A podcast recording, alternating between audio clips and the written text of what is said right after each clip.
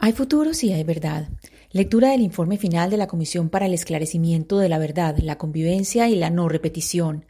Capítulo Colombia adentro, relatos territoriales sobre el conflicto armado.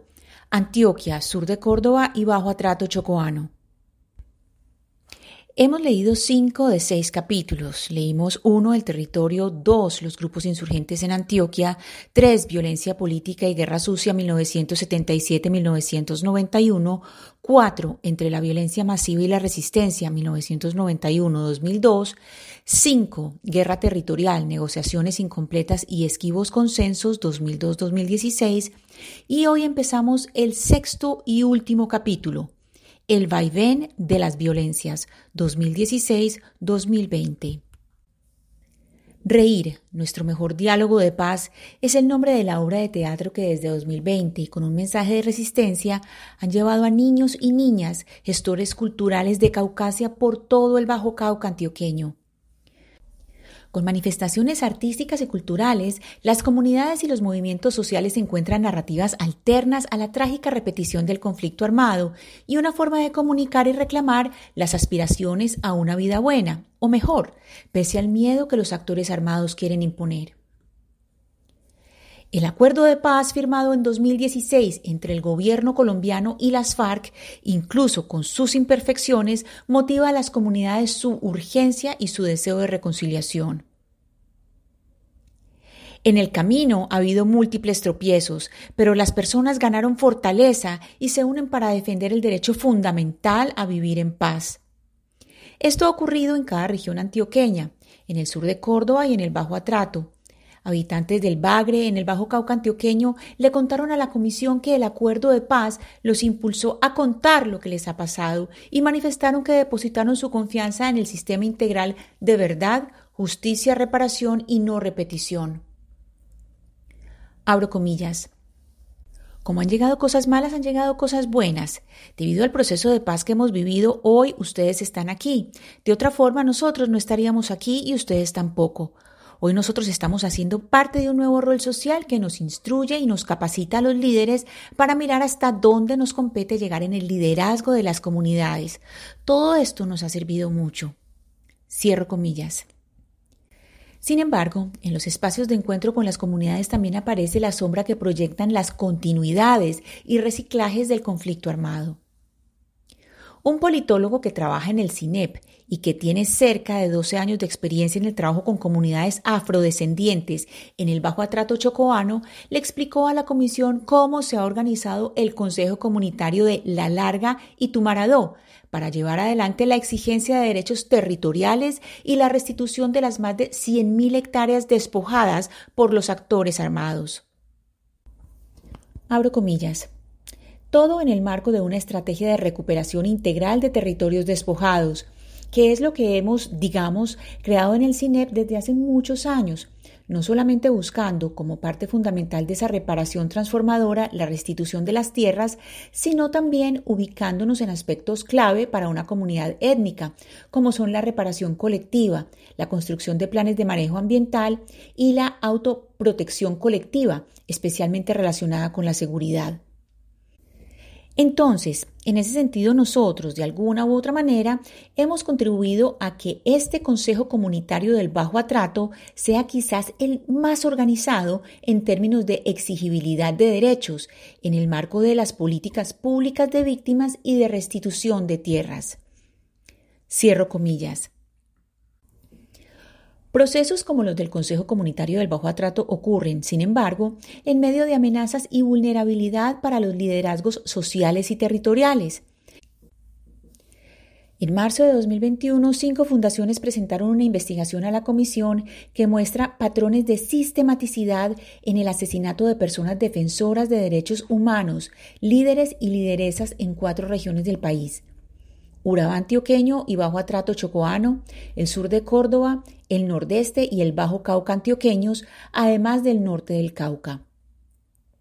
Según la investigación, en el periodo transcurrido entre noviembre de 2016 y junio de 2020 en las cuatro regiones mencionadas, 255 personas fueron víctimas de homicidio, 213 de ellas fueron caracterizadas como personas defensoras de derechos humanos, líderes y lideresas sociales y 42 como excombatientes de las FARC. Además, 120 pertenecían a organizaciones políticas, comunales y campesinas, y 57 a organizaciones o movimientos políticos, de las cuales 44 pertenecían a Marcha Patriótica. Según las conclusiones del informe, la violencia contra líderes y lideresas vinculados a movimientos políticos afecta en mayor medida a sectores de oposición constantemente estigmatizados.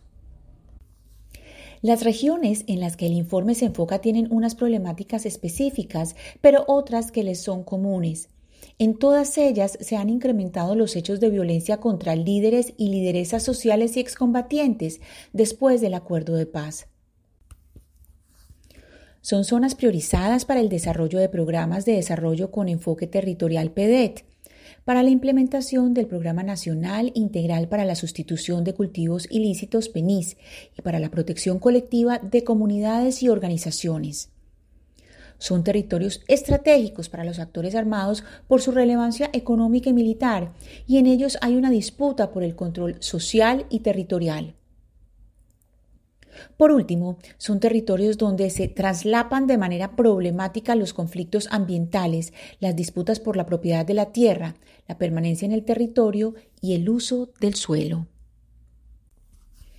Para explicar los vaivenes de las violencias en este periodo hay que considerar nuevos actores como las disidencias de las FARC, que se sumaron a las ya existentes BACRIM, GAO o GAOR y al ELN.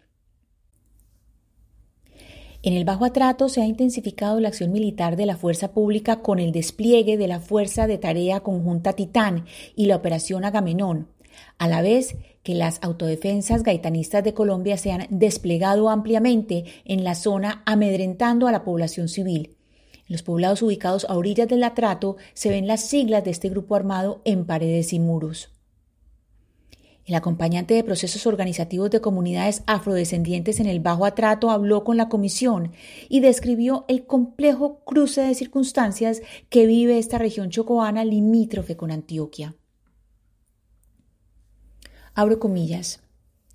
Hoy en día, tanto el ELN, las estructuras del ELN como de las autodefensas gaitanistas de Colombia controlan el día a día de los habitantes, generando esto un ambiente de clarísima incertidumbre, de clarísima desconfianza, pero también hasta de tensa calma, que ha traído consigo lamentables hechos. El desarrollo de combates en inmediaciones de centros poblados y, lo más cruel, con la población civil en el medio. La ocupación de bienes de supervivencia indispensables para la comunidad, unas fuertes restricciones a la cotidianidad social y de movilidad de estas comunidades.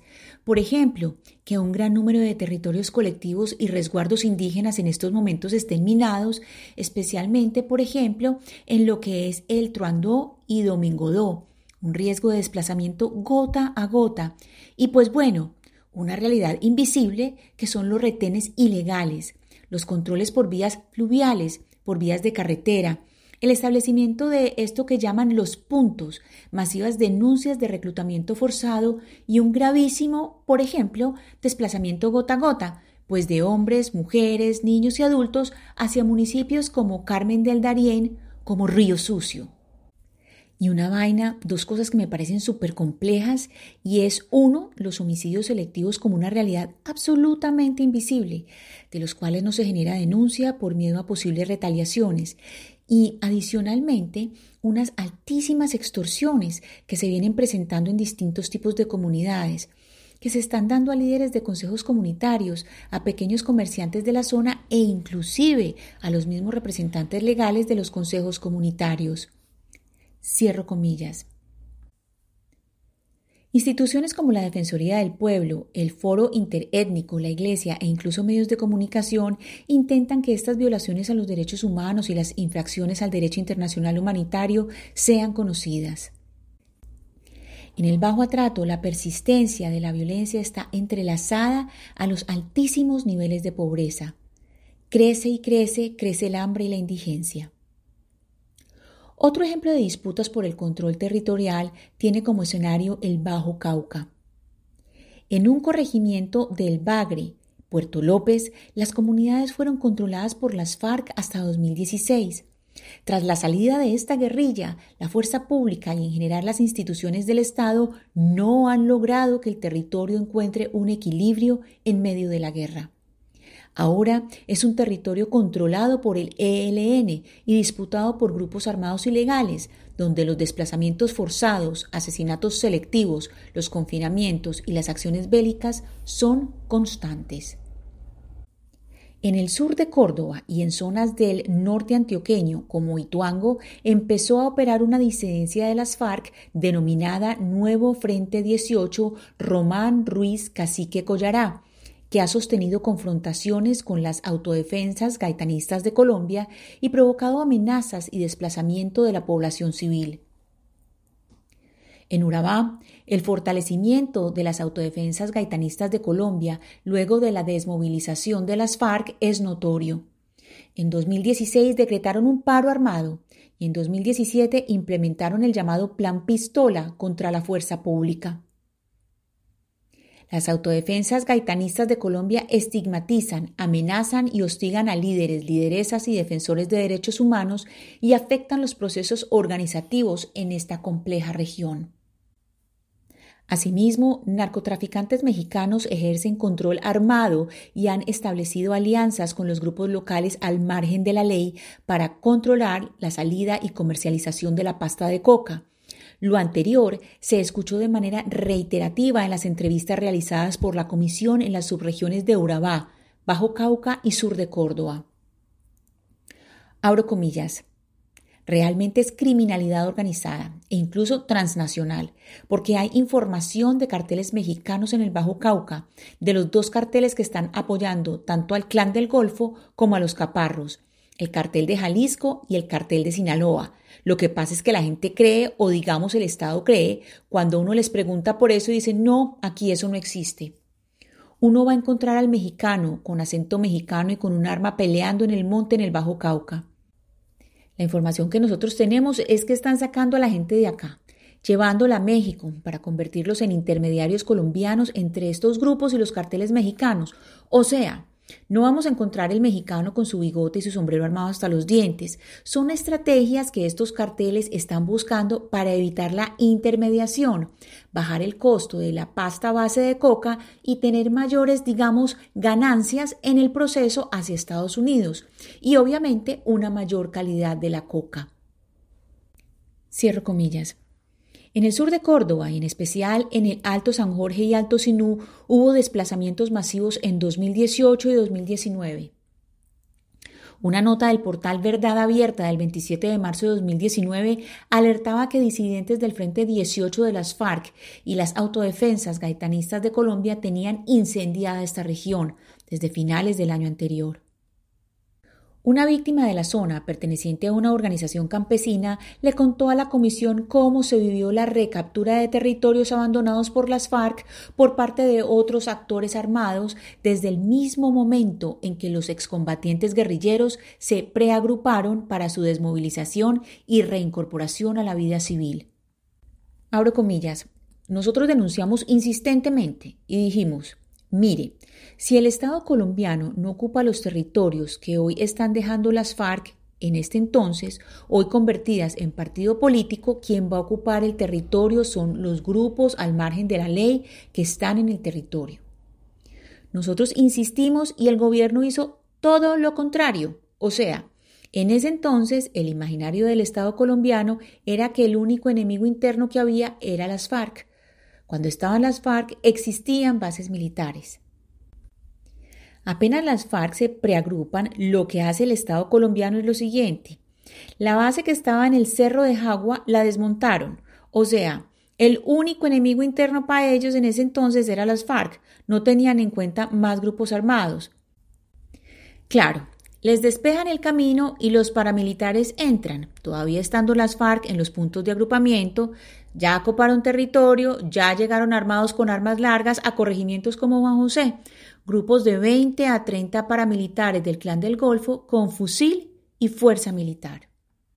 Eso fue ponle 2016-2017, cuando estaban las FARC en tránsito. En Agualinda, que es un cerro, los paramilitares en ese entonces estaban al mando de un man al que llamaban Z5. Ahí tenían una base de entrenamiento, reclutamiento y una base de operación, ahí donde pasaban alrededor de 100 paramilitares con fusil que operaban en todo el territorio. ¿Cómo es posible que entonces la Fuerza Armada no captara que hay un centro de reagrupamiento de actores ilegales en ese territorio?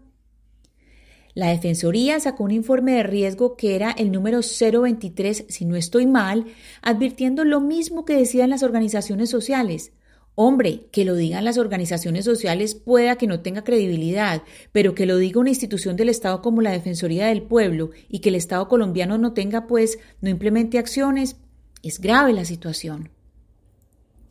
El 10 de enero de 2017 secuestraron, torturaron y asesinaron al vicepresidente de la Asociación de Campesinos para el Desarrollo del Alto Sinú, ASODECAS, y así consecutivamente se ha reagrupado o se ha reconfigurado el conflicto en el sur de Córdoba.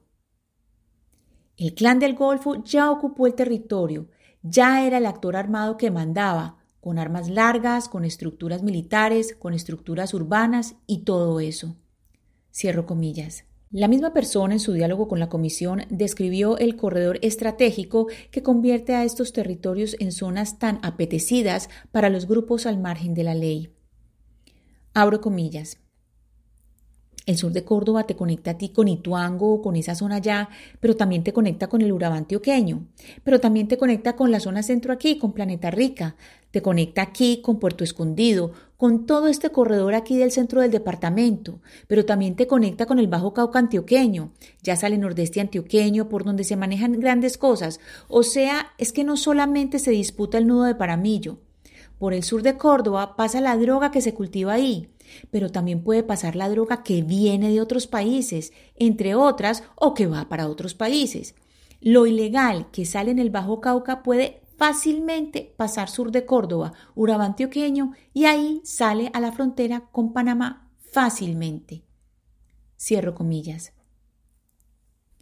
Relatos de víctimas, testigos, conocedores y líderes de la región coinciden en que existen convergencias entre terceros civiles interesados en proyectos de desarrollo y economías agroindustriales y extractivas, y los grupos armados ilegales que hacen presencia en la región y que están asociados a eventos violentos, como desplazamientos masivos de comunidades campesinas y étnicas en este corredor estratégico desde el año 2018 hasta la actualidad. La presencia de los actores armados corresponde no solo al control de estas economías, sino a que son utilizados como grupos de seguridad privada ilegal o como grupos que realizan acciones de intimidación y amenazas, entre otras. Así lo narró a la comisión un líder campesino del sur de Córdoba. Abro comillas. Ellos, los empresarios, han utilizado a los paracos para amedrentarme a mí tres veces. O sea que hay un vínculo entre ellos, ahí hay un poder entre los grupos paramilitares y ellos, porque eso está claro. Si no fuera así, a mí nunca un paraco me habría amedrentado si ellos no lo mandaran. Porque los paracos, si no los mandan, si no los pagan, ellos no actúan, porque ellos viven desde una economía. Tiene que haber un tercero que les pague. Entonces ellos aquí vinieron para que dejara de molestar con esa mina, porque ellos ahí les iban a pagar un billete, así en palabras textuales, que a ellos ahí les iban a pagar un billete, y si yo seguía molestando me iban a desaparecer. Quiere decir que los propietarios de las tierras donde están las minas fueron los que mandaron amenazarme. Cierro comillas. Las economías de la guerra se siguen transformando. Diversos testimonios muestran la incidencia que en la violencia tienen otras rentas legales e ilegales distintas al narcotráfico. Un líder campesino del sur de Córdoba lo aseguró así en un diálogo con la comisión. Abro comillas. No solo esos grupos armados sobreviven del narcotráfico, eso ya no es lo fuerte. También está el corte de madera nativa en el sur de Córdoba y otras regiones, las extorsiones a comerciantes, ganaderos y empresarios. Lo que le digo se ve por el pago que se da por las explotaciones de madera, se paga entre 5 y 10 millones de pesos. En veredas de Juan José, Puerto Libertador, cada mes les cobran a los dueños de tiendas pequeñas 30 mil pesos y a las tiendas grandes 100 mil pesos.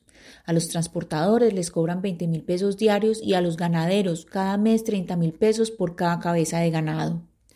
Cierro comillas. Por otra parte, las cifras de hectáreas de hoja de coca cultivada presentan altibajos en los últimos años. En 2017 se llegó a la cifra de 21.071 hectáreas de coca cultivadas, uno de los registros más altos. En los años 2018 y 2019, por el contrario, las hectáreas cultivadas en la región disminuyeron. Se pasó de 20.124 a 13.611. La disminución del cultivo ha sido corroborada por varios testimonios escuchados por la Comisión y por los datos registrados del Observatorio de Drogas de Colombia. La mayoría de los relatos coinciden en que la disminución de los cultivos de coca desde 2018 se debe a que, como ya se ha visto, los grupos armados viraron con gran fuerza sus intereses hacia la explotación ilegal de minerales como el oro, que ofrecen más rentabilidad. Al mismo tiempo, campesinos cultivadores de coca decidieron ingresar al PENIS para iniciar proyectos productivos en el marco del acuerdo de paz.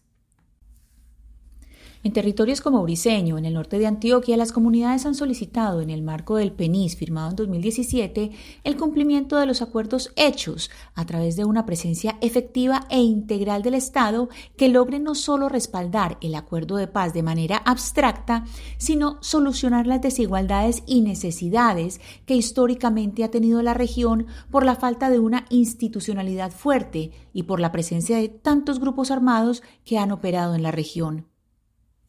El camino no ha sido nada sencillo, pues el cultivo de coca puso a los campesinos en el centro del conflicto armado, tal como lo narró a la comisión uno de los líderes del proceso en Briseño. Abro comillas. Todavía tengo el recuerdo de la guerra. Yo participé de esa guerra por ser un cultivador de coca pero era algo que nos traía a nosotros un beneficio económico porque no había más que hacer. Llegaban los grupos al margen de la ley y le decían a uno, cultive esto que nosotros le compramos. Entonces, como no teníamos la presencia del Estado que nos diera y nos brindara otra salida, entonces teníamos que echar mano de lo que cualquier grupo al margen de la ley o persona nos dijera. Podía ser mentira, podía ser verdad, y nosotros lo veíamos como progresivo para nosotros. Entonces, eso nos llevó a ser unos grandes cultivadores de coca y ahora somos unos grandes constructores de paz en nuestro municipio. Cierro comillas. En los testimonios de los habitantes de estas regiones queda la memoria y se sienten los efectos de acciones violentas en municipios como Tarazá, Corregimiento Piamonte, Cáceres, El Bagre, Caucasia y Zaragoza, Bajo Cauca, Ituango, norte de Antioquia, los corregimientos de Juan José, San Juan y Río Verde en el municipio de Puerto Libertador, así como los municipios de Monte Líbano y San José de Uré en el sur de Córdoba. En esta geografía hay una disputa viva y nadie parece estar interesado en ceder. Los actores armados hacen presencia en caminos, centros poblados y zonas rurales y provocan desplazamientos forzados, confinamientos y minado de trochas y caminos. El Clan del Golfo y una de sus antiguas estructuras, ahora disidentes, el bloque Virgilio Arenas Peralta, conocidos como Caparros, el ELN y las disidencias de los frentes 18 y 36 de las extintas FARC son los protagonistas del miedo. La preocupación de los pobladores crece, la reconfiguración violenta del territorio acecha.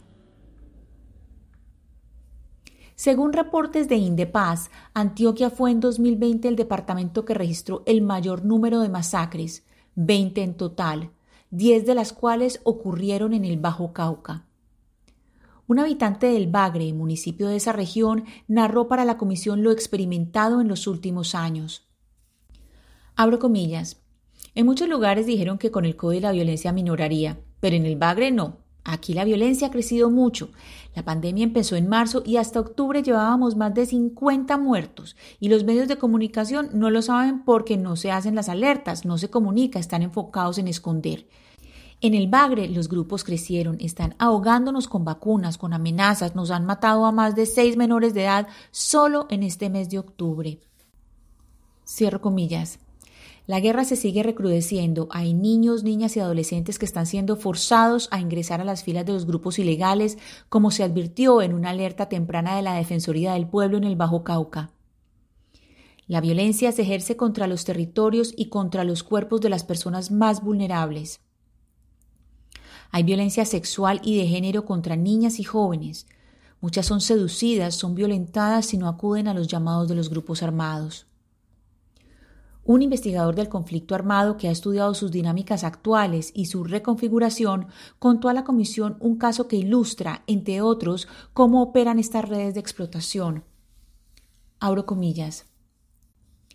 Un miembro de un grupo armado contacta a un gobernador menor de una comunidad indígena para informarle que se necesita un grupo de mujeres para trabajar en algunos oficios de artesanía muy específicos. Se les convoca a algún lugar particular y en ese lugar las mujeres son retenidas y, bajo engaños, son llevadas a la fuerza para ser violentadas sexualmente. Cierro comillas. Otras cifras corroboran cómo la violencia en 2020 no les dio tregua a los campesinos y campesinas en Bajo Cauca, sur de Córdoba y norte de Antioquia. Entre enero y octubre de 2020 fueron desplazadas, según el registro único de víctimas, 6.417 personas en los seis municipios del Bajo Cauca, 532 en el municipio de Ituango y 3.897 personas en los cinco municipios del sur de Córdoba. Una persona que ha sido testigo del impacto de la persistencia de la violencia en el Bajo Cauca habló con la comisión sobre cómo la población civil ha sido afectada en esa región desde 2017.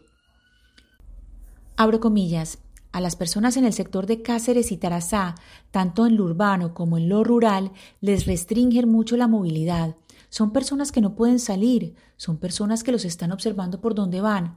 ¿Por qué en este momento es peligrosísimo el orden público en la parte rural y urbana de Cáceres y de Tarazá en el Bajo Cauca? ¿Por qué? Porque el clan del Golfo tiene un cerco y está asediando. Cierro comillas. Hasta aquí nuestra lectura de hoy. Mañana leeremos Las violencias persisten, el anhelo de paz también. Gracias por oír. Lectura casera, Ana Cristina Restrepo Jiménez.